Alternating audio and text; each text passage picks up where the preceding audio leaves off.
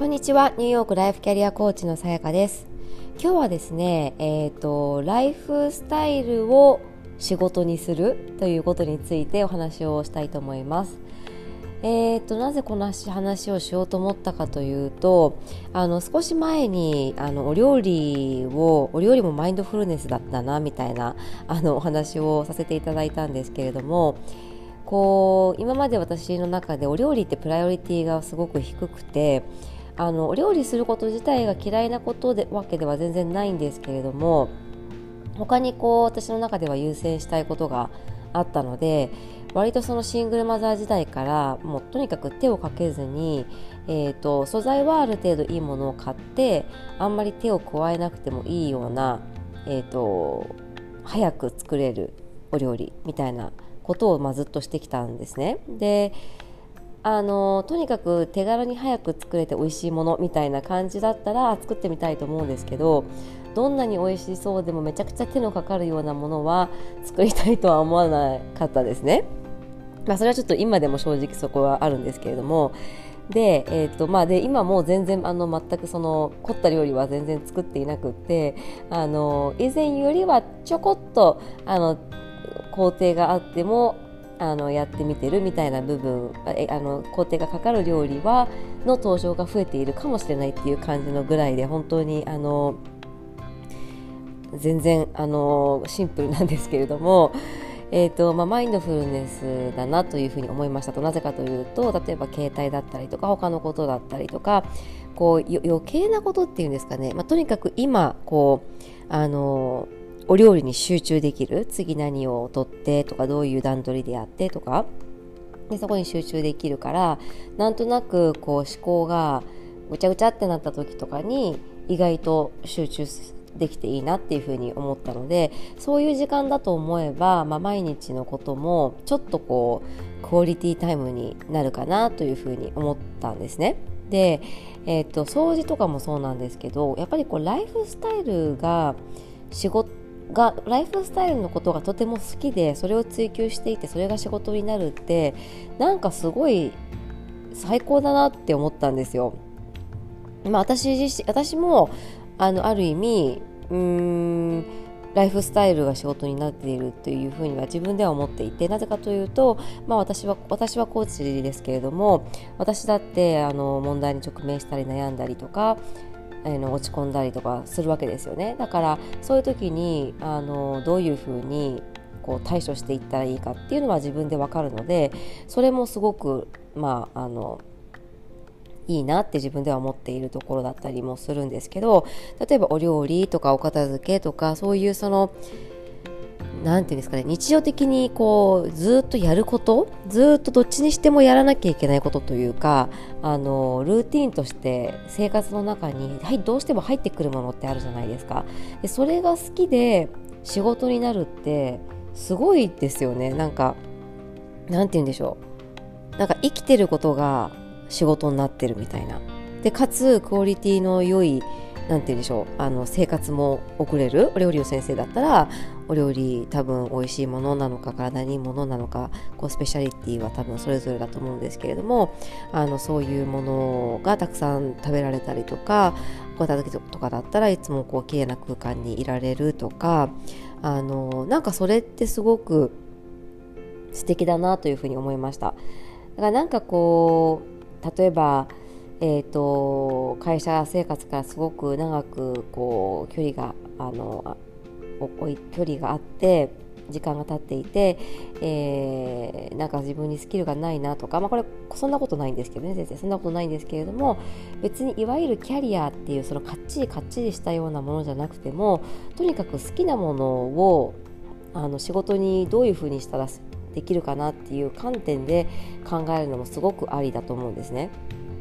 例えばお料理一つにとってもすごくたくさんやり方があってまず誰を対象に教えるのかそれは子供に教えるのがいいなとかだったら子供でもいいし例えばじゃあパパに教えることでなんかこうあの働くママが助かったらいいなとかパパがお料理好きになってくれたらなんかこう夫婦のコミュニケーションも増えるんじゃないかとか、まあ、もしくはその忙しいママに、えー、なんかこう早く作れるあのお料理を教えるとか、まあ、もうとにかく手残ったとととにかく美味しいお料理をそういうの興味ある人に教えるとかっていうその対象でもすごく差がついてくるしあとはその in person ですよね。インパーソンであの家に例えば家とかに呼んで呼んであのやるようなタイプであったりとかもしくはなんかどこか素敵なところに行ってみんなで作る作って食べてっていうそういう体験をするとか、あ、のオンラインでやるとかでそれもそのシリーズもでやるとか単発でやるとか本当にこ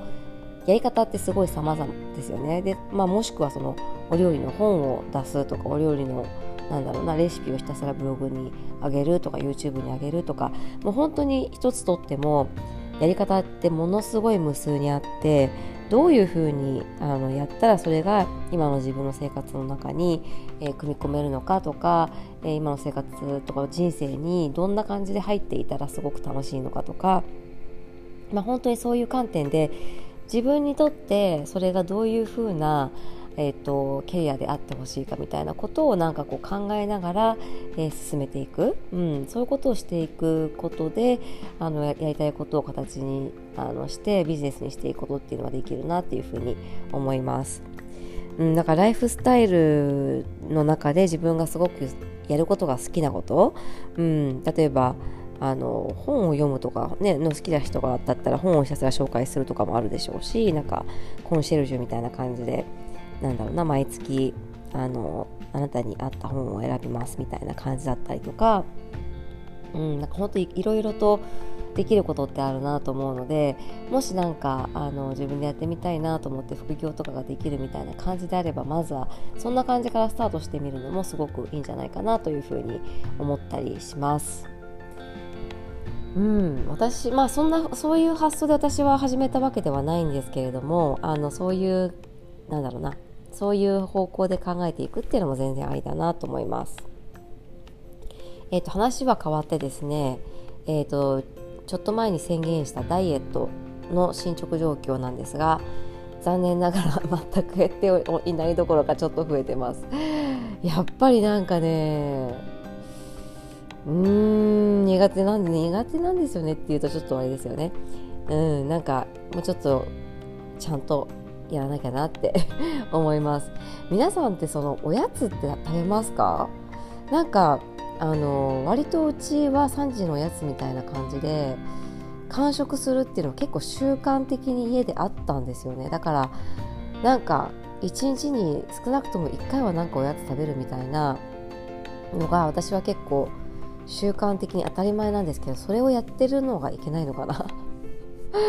とか思ったりなんかしてあなんかダイエット中って全くお菓子とか食べないものなのかな普通とかまあこれはもちろん人によると思う思うし、まあ、量とかにもよると思うんですけれども、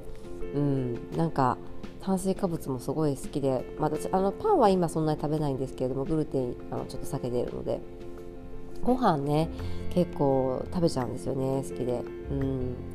なので、えー、ちょっとまあ、あとは